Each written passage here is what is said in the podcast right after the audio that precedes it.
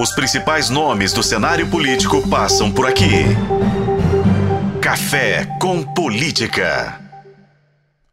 O senador Eduardo Girão é o nosso convidado de hoje para a conversa aqui no Café com Política. Ele que está encerrando o seu primeiro ano no Partido Novo, depois de ter sido eleito pelo Podemos e se transferiu para a legenda ainda no início desse ano de 2023. Senador, muito obrigado por estar aqui conosco na FM O Tempo. Seja muito bem-vindo. Olha, Guilherme, a gratidão é toda minha. Talita, eu estou aqui feliz em estar em Belo Horizonte. Minas Gerais é uma terra que eu amo de paixão e participando com vocês aqui do Café com Política, que é um programa que repercute muito, inclusive em Brasília. É, já tivemos aqui boas notícias de que tem gente importante no Congresso Nacional que está prestando atenção nas nossas cores verde, preto e branco aqui do, da FM O Tempo. Senador, queria começar a nossa conversa tratando, evidentemente, desse último respiro de votações que estamos tendo no Congresso Nacional. A Câmara tem aí alguns projetos importantes para aprovar, mas já tivemos, acho que, o, o grosso daqueles projetos necessários ou considerados, não sei se é exatamente de maior consenso, mas talvez de maior necessidade para a economia brasileira, para a manutenção ou para a melhoria das condições de empregabilidade do cidadão brasileiro. Uhum. Qual é o saldo que o senhor tira desse ano de 2023 nas votações que passaram pelo Senado?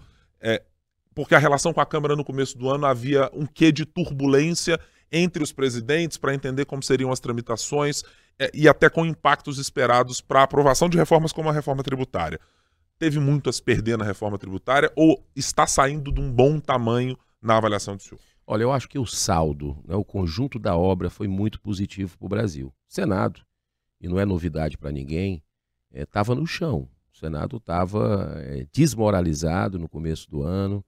É, a gente vinha de uma, uma sequência de vilipêndios ali do Supremo Tribunal Federal e o Senado resolveu se levantar né, como instituição na véspera do seu bicentenário. E, por exemplo, eu acho que a grande votação que nós tivemos, que foi tensa, porque tinha ministro do Supremo ligando na hora para os senadores, é, foi a questão da PEC número 8, que limita é, exatamente as decisões monocráticas da Corte do Brasil mais alta. Então, ali foi uma votação que, se a gente pede, foram por é, três votos, uhum a gente, eh, o Senado ali podia entregar a chave mesmo, porque não, não tinha mais condições. Fizemos essa, essa votação, o presidente Rodrigo Pacheco é, se comprometeu na reunião de líderes da semana passada, eu, eu faço parte, porque sou líder do Novo, e a colocar mandato é, para ministros do Supremo para debater. O fim da reeleição, que é um sonho antigo, que está bem maduro já, o próprio brasileiro entendeu que favorece o populismo, você já entra no mandato com a reeleição pensando em o que fazer para continuar no poder. Então, o, o, fim da reeleição e outra coisa que é uma inovação que o presidente do Senado colocou como prioridade para o ano que vem. É um, a questão da, do calendário único para eleições no Brasil, ou seja, sincronizado. Governador, presidente, prefeito, vereador, porque esse negócio de dois em dois anos ter eleição, não é só o custo, não. É a insegurança que dá. Né? É, uma, é, uma, é uma tensão o tempo todo por política. Eu acho que a gente precisa de paz para planejar melhor. Senador, é, eu vou perguntar para o senhor em relação ao acompanhamento, especialmente para o senhor ser do Partido Novo, da questão da dívida de Minas Gerais com a União. E principalmente uh, nesse protagonismo que ganha Rodrigo Pacheco mas uma disputa quase que direta com o governador de Minas, Romeu Zema. Como que o senhor acompanhou? Teve alguma conversa em Brasília para tentar amenizar essa situação que virou política entre os dois? Olha, eu convivo muito com senadores de Minas, me dou muito bem com eles, né? Especialmente o Cleitinho, o Carlos Viana também, o Cleitinho, o senador Rodrigo Pacheco. É, mas o que eu percebo é que a gente não pode deixar de escambar para a questão eleitoral, porque não é justo com o mineiro, com a população. Né? É, todo mundo sabe, não é novidade para ninguém, que o governador Romeu Zema pegou terra arrasada aqui. Né? Para mim é um missionário, porque ele conseguiu equilibrar, é, elevar a autoestima é, desse, desse povo é, trabalhador, guerreiro, e conseguiu gerar 740 mil empregos com pandemia no meio. Isso você não vê no Brasil. Né? Então, as contas em dia, e essa dívida a gente sabe que ele herdou. Né? E ele procurou, inclusive, amenizar e tem feito um trabalho com austeridade. Então, eu acredito que, eu inclusive fiz um pronunciamento semana passada duro em relação ao ministro Fernando Haddad, porque ele, ele, ele, ele perdeu a liturgia do cargo quando ele fez a crítica ao governador Zema por causa disso. Né? Ali ele é ministro de todos nós, não é só do PT que tem interesse em voltar para cá, que tem interesse em, em projetos micro e macros a partir do ano que vem. Ele é ministro também do povo mineiro. E o que ele fez ali ficou na cara que ele está querendo uso eleitoral, que ele está querendo se apropriar. E uma coisa que ele não tem é moral. Primeiro, porque destruiu ali, foi uma péssima gestão na prefeitura de São Paulo, quando ele foi prefeito. E segundo, porque a gente sabe o que é que o PT fez aqui em Minas Gerais, com mordomias, com irresponsabilidade, com festas em palácio, enquanto o Estado estava quebrado e, e, o exemplo precisa vir de cima. Uhum. Olhando para o cenário fiscal, que não é uh, uma coisa única e exclusiva de Minas na sua dificuldade com a dívida, acho que certamente é o pior cenário no curto prazo para se resolver esse problema, mas outros estados também estão é, adjacentes a essa reclamação. Estado do Rio de Janeiro, estado do Rio Grande do Sul, estado de Goiás também, todos eles que já aderiram ao regime de recuperação fiscal. No ano de 2024, pode ser necessário que tanto Senado quanto Câmara é, moldem, já tem sido dito, uma espécie de refis, pensando neste cenário ampliado para os demais estados. Há algum consenso de que isso precisará acontecer em 2024 e há espaço político e fiscal, inclusive, senador, para que isso aconteça na representação dos estados junto ao governo federal para cobrar isso? Olha, ali o Senado é uma casa que o debate é sempre muito sereno, né? Tem lá ex-governadores, né? muitos ex-governadores, e eu acredito que esse debate ele vai acontecer. É muito seria leviano da minha parte falar que isso que há consenso com relação a isso, que o Brasil vive um momento que definitivamente o exemplo não vem de cima do seu maior líder, do Lula, né? Então, só para você ter uma ideia, já foram gastos aí 176 milhões com viagens internacionais, com esbanjamentos, com algo que é surreal você pagar 69 mil reais numa diária de hotel para dormir uma noite. É, não estou nem falando aqui da troca de imóveis que tem acontecido lá no Palácio do Planalto, que é, é, mostra que essa turma não é é, o governo do social, como eles diziam ser. Na verdade, houve um estelionato no Brasil. Né? O pai dos pobres, ninguém sabe onde é que está, porque é, foi um bi, B de bola aí de índio, de gastos gerais, com avião de FAB para cima e para baixo, ministros do governo Lula levando de carona ministros do STF. Aliás, me preocupa muito esse alinhamento político, ideológico entre o governo, o executivo, o poder executivo e o poder judiciário no Brasil, né? E a gente precisa nesse momento de muita serenidade, ou nós aprendemos pelo amor, ou nós aprendemos pela dor. O brasileiro está sofrendo, e eu converso. Eu sou um parlamentar que vou nas praças, nos mercados, nas feiras, converso com quem é de direita, de esquerda, de centro, quem é contra governo e a favor de governo, e eu vejo que as pessoas estão muito arrependidas, principalmente quem votou é, no governo Lula, já percebeu que uh, o espírito de vingança, o espírito de, é, de revanche é o que está tomando conta. E semana passada é, foi uma ressaca moral de todo o brasileiro de bem ver o ministro Flávio Dino sendo sabatinado e aprovado né, no Senado Federal, com direito à ligação de ministro do Supremo, de novo, interferência, e é, com liberação de 10 bilhões de reais na semana da votação. Então, o brasileiro ele está gostando de política. Essa é a minha esperança, porque eu vejo cada vez mais a consciência despertando, né, as pessoas voltando às ruas. O brasileiro está voltando às ruas para se manifestar e as grandes mudanças que nós tivemos nesse país foi através de mobilização popular e eu acho que isso vai crescer muito a partir do ano que vem. Senador, o judiciário hoje faz mais política do que justiça? E se sim, na opinião do senhor, em que momento isso se transformou? Olha, o tribunal político, né? Assim, isso causa uma ojeriza, né? Em quem é republicano, em quem gostaria de ver o equilíbrio e a harmonia de verdade entre os poderes. Existe um poder que esmaga os demais. E eu não vou longe, não. Não vou nem voltar à decisão de Lava Jato. O próprio Lula, que, que, que não era nem para ter concorrido à eleição, um país sério, isso não, não ocorreria. Mas eu tenho muitas divergências com o ex-presidente da República, né, a forma principalmente do Bolsonaro. Eu tenho. Sempre deixei claro minha independência. Mas o TSE agiu como um partido político. A gente tem que analisar a situação fria.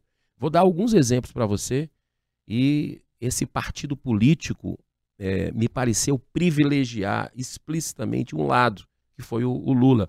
É como se o sistema quisesse cuspir fora o Bolsonaro e se juntou. Então, por exemplo, é inadmissível é, a candidatura do ex-presidente não poder relacionar Lula ao aborto, por exemplo. O PT sempre foi o partido com vários projetos que sempre quis legalizar o aborto. E o Lula tinha posição com relação a isso. Tanto é que quando assumiu, quando ganhou, o que, que aconteceu? O governo tira o Brasil, logo uma das primeiras medidas do consenso de Genebra, que é reunião de países pró-vida, uma portaria do Ministério da Saúde pró-vida é revogada. Então mostra realmente que, que, que, é, tem uma, uma relação com a legalização do aborto. Mas não se podia dizer isso durante as eleições. Que é outro? Ditadura do Maduro e do Daniel Ortega, Venezuela e Nicarágua. Você não podia relacionar é, com Lula, com a, a, um vínculo, amizade. E existiu isso. Todo mundo sabe que o Brasil mandou dinheiro para lá naquela época. E o que é que o Lula fez assim que ganhou? Assumiu isso recebendo Maduro como honras de chefe de Estado lá em Brasília, é, logo no primeiro, nos primeiros meses de mandato. Ou seja, o Foro de São Paulo foi sediado em Brasília, com apoio do governo. É, nós fomos enganados, então, porque não se podia dizer. Até um documentário teve uma censura prévia pelo TSE, um documentário que mostrava quem, quem é, tentou matar o presidente Bolsonaro com aquela facada aqui em Juiz de Fora. Né? Então foi um, uma coisa assim é, que, que mexe, por mais que, como você colocou, Talita, a, a justiça, né? A justiça tem que ser para todos, mas a gente viu que foi seletiva. Como direitos humanos é seletivo hoje no Brasil, você pega um brasileiro, Clériston Pereira da Cunha, é uma vítima dessa ditadura da toga, né, de abusos do judiciário, do silêncio do executivo, que está alinhado, e você tem um brasileiro que teve trinta e tantos atendimentos, os médicos dizendo, a justiça dizendo que não tinha provas, que ele tinha que ser liberado, e ele ficou lá durante nove meses e morreu é, sob a tutela do Estado.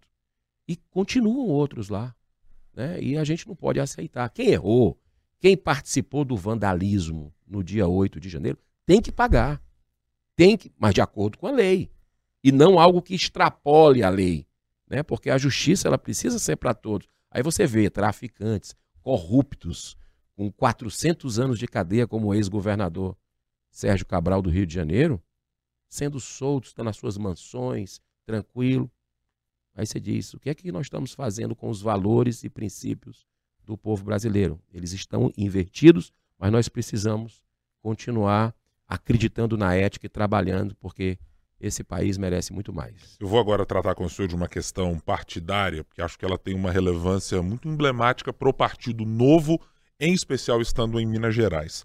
O senhor vem de um partido mais tradicional, chamaria assim, como o Podemos, e mudou para uma estrutura de um partido que tem é uma lógica ideológica muito mais arraigada. É, tem um plano desde a sua existência inicial de o que pretende fazer, como pretende fazer. É, evidentemente que teve mudanças no meio do caminho, em função das trocas de presidente, mas hoje me parece que a legenda se consolida numa tentativa de mirar nas eleições de 2024 como um momento muito importante para o partido ganhar alguma musculatura depois de ter sofrido problemas de cláusulas de barreira, inclusive.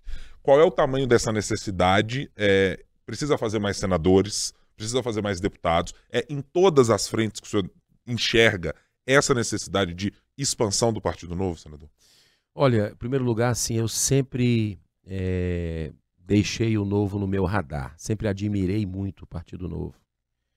E no começo do ano eu tive a bênção de migrar, né, de, de adentrar, fui muito bem acolhido por todos do que fazem o partido, que são idealistas, inclusive aqui em Minas Gerais, o Laguna, né, o Matheus, o Lucas, tem aqui, é, e é uma semente muito forte que tem em Minas, né? Você ter o, com todo respeito aos demais governadores, mas pelo que eu tenho andado pelo Brasil, é disparadamente o melhor governador do país, né? Um homem simples, humilde, que, que tem aquilo como uma missão de vida, que serve e não quer ser servido.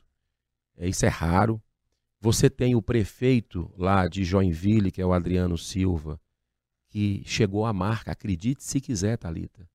93% de aprovação. Eu tive lá no mês passado, fiquei encantado com a, as soluções que ele traz para o seu povo, né? o respeito ao dinheiro, uma marca do novo é o respeito ao dinheiro do pagador de, de impostos, né? cortando privilégios.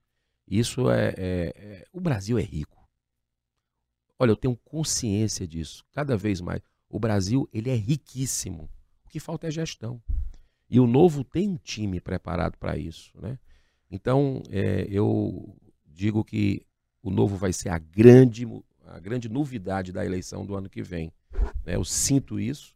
Lá em Fortaleza também me lancei pré-candidato à, à, prefeitura. É, é, você tirando Brasília, que é a capital federal, é, é a terceira cidade do Brasil é Fortaleza, né? E cheia de problemas, abandonada e tudo, mas nós vamos cumprir nosso papel. E eu digo uma coisa para você: é, podemos ter novidades aí com novos senadores em breve, né? Reforçando o nosso time.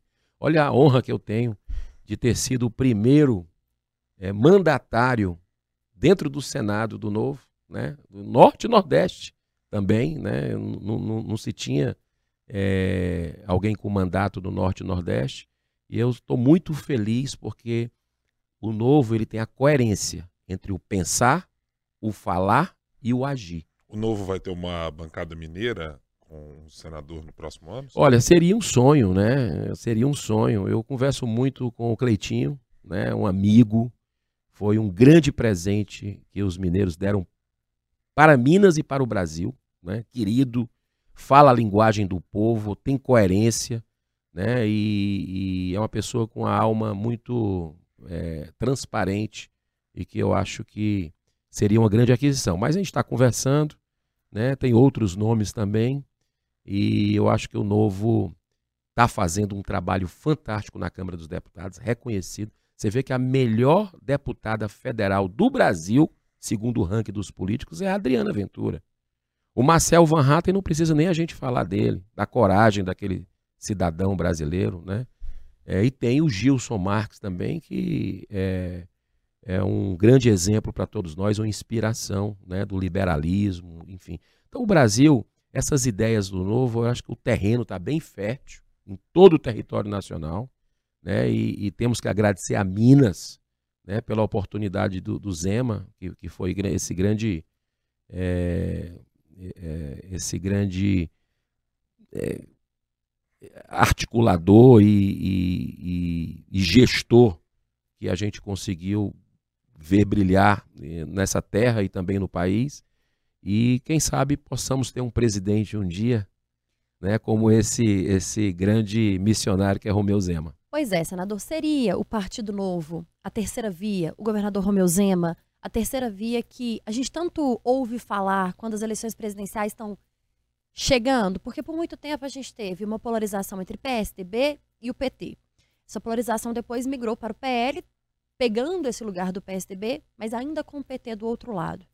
É, ontem, durante um almoço, a gente até falava sobre isso, né, Guilherme? Que a terceira via não tinha o eleitor e não tinha o nome.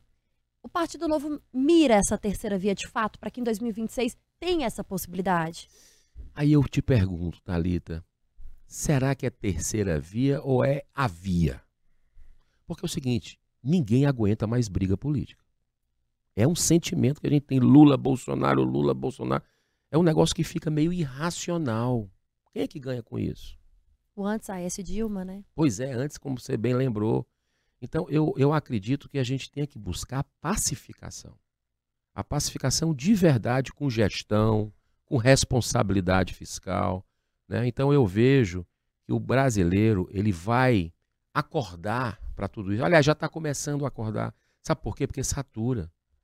Eu não sei vocês, mas lá no Nordeste, é, eu tive exemplos com amigos, familiares, pessoas que em grupos de família, de escola, de colégio, pessoal do tempo, do, é, saindo de grupo por causa de, de, de, de política. A política foi feita para diálogo. Né? Um campo que não pode ter esse tipo de posicionamento radical. Né? E o novo tem princípios e valores bem definidos, firmes, mas dialoga. Né? O novo tem essa capacidade e as pessoas estão entendendo, dentro do parlamento mesmo, eu vejo assim muitos parlamentares olhando para o novo dizendo, rapaz, não tem um caso de corrupção ali, não tem nada que desvie, o partido ele tem a, é, essa unidade, então é diferente. Né? Eu quero deixar muito claro para você, sempre defendi e continuo defendendo a candidatura avulsa, independente, como tem é, em alguns países da Europa, né? É, mas o novo hoje no Brasil é o que tem de diferente. Né? Tanto é que nós batemos o recorde aí, 40 mil é, filiações, né? nós tivemos semana passada, e, e, as pessoas estão olhando, estão querendo algo realmente novo, e o novo é o que tem de novo na política brasileira, uma política humana e muito promissora. Chegando aqui ao final da nossa entrevista, eu queria lhe fazer uma pergunta também com viés eleitoral, senador. Como fazer para diferenciar esse projeto político do Partido Novo do projeto, por exemplo, do que é o PL como a principal legenda de oposição, inclusive em número de parlamentares ao governo Lula? Porque nas últimas eleições, por exemplo, em Minas Gerais, o partido sofreu muito exatamente com essa dificuldade.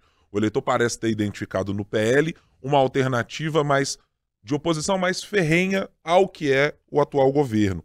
E vários dos membros da então bancada do Novo não conseguiram se reeleger tem uma necessidade de posicionamento de discurso do partido. É para ser independente? É para ser mais um na oposição? É para ocupar exatamente que discurso em 2024? Perfeito. Ótima pergunta, Guilherme. O novo é Brasil. Vota a favor do Brasil. Se você pegar, é, com todo respeito a, aos demais partidos, especificamente o PL, que tem um papel importante na nação, mas você vai ver muita dissidência em votações no governo Lula. Você vai ver lá que 30%, às vezes até mais, votam em pautas é, que você diz, poxa, como é que pode isso ser oposição? Né? O Novo, ele é um partido verdadeiramente de oposição, firme, né? inclusive com o direito até abaixo assinado, com 400 e tantas mil assinaturas que a gente fez para tentar barrar a indicação de Flávio Dino. Mas é, o novo também não fecha portas.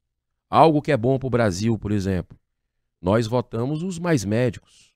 Votamos a favor. Construímos ali uma melhoria no texto, e eu tenho que dar os parabéns à nossa líder, Adriana Ventura, e eu participei daquela medida provisória com ela, e nós conseguimos ali construir, sob a liderança dela, melhorias no projeto, e nós votamos a favor do projeto. Né? Então, é, a gente não pode ser do contra por ser contra. A gente tem que pensar na população, pensar é, na, é, nas consequências que isso tem para o país. Então, o novo, ele nesse aspecto, ele tem muita maturidade, apesar de ser um partido é, que está desde 2010, mais ou menos, né? É, mas ele consegue ter aí essa, essa sabedoria para discernir e para votar sem confusão ideológica, né? sem ódio, sem é, traições. Você vê que, que o novo está fora dessa confusão aí que está acontecendo no Brasil, que não sei quem votou contra, que não sei quem votou, que votou secreto. Nós defendemos o voto aberto, né? É, em todas as, as deliberações. Eu sempre mostrei meu voto, né? sempre deixei muito claro. Fui o primeiro a declarar o voto contra o, o Flávio Dino. Né? E eu acho que a gente tem que caminhar para transparência. Eu acho que tem uma palavra que você defina o, o, o Partido Novo é a questão da transparência. Então ele ocupa um espaço numa política de meias verdades que hoje vive o Brasil uma posição muito alinhada com a verdade. Senador Eduardo Girão, agora no Partido Novo e de passagem por Belo Horizonte, muito obrigado por estar conosco aqui na FM O Tempo. Volte em outras oportunidades. Fale conosco quando estiver aqui ou quando estiver a Brasília também, quando o microfone verdinho aparecer Poxa, por lá, com, senador. com muita honra, estou sempre à disposição. Parabéns pelo trabalho de vocês, Talita, Guilherme, toda a diretoria, principalmente quem, quem assiste esse programa Café com Política, de altíssima repercussão, porque o tempo chega bem lá, é, e não é de hoje. Ele tem chegado bem em Brasília e tem realmente é, tido uma posição muito coerente, independente para a imprensa brasileira. Parabéns, Deus abençoe vocês. Obrigada, senador. Volto sempre, viu? E Guilherme, você não estava aqui no bastidor quando a gente estava conversando, não, mas o senador disse que quando aposentar vai vir morar em Pedro Leopoldo. Eu vou mesmo. metropolitana. É, vai ter tranquilidade, mas eu acho que é bem difícil largar as boas praias de Fortaleza, porque afinal de contas é um estado que tem tanta coisa bela para fazer. Mas bom, é possível que o governador, o, o senador viva na ponte aérea, né? Dá É isso, senador, obrigada, Agora, por que Pedro viu? Leopoldo? Só para explicar. Hum. Porque eu, eu tenho o título de cidadão de Pedro Isso. Leopoldo, porque tive a benção de fazer dois filmes sobre Chico Xavier, que para mim é uma referência, né? Esse mineiro do século e que é o pacifista, humanista. E no momento de sombra que a gente vive hoje no Brasil, essa luz da sabedoria do Chico é, é muito inspiradora para mim no dia a dia. Então, muita gratidão ao povo mineiro, que eu me identifico demais. O cearense adora os mineiros e a recíproca é verdadeira, eu sei disso. Ah, é, para todo o Nordeste e Norte do Brasil, certamente os mineiros adoram mesmo. Senador, mais uma vez, muito obrigado. Volte sempre. Muito obrigado a você também que nos acompanhou aqui no Café com Política. Claro, você pode nos acompanhar no nosso portal tempo.com.br e para nos ver e nos ouvir no youtube.com/o tempo. Até mais.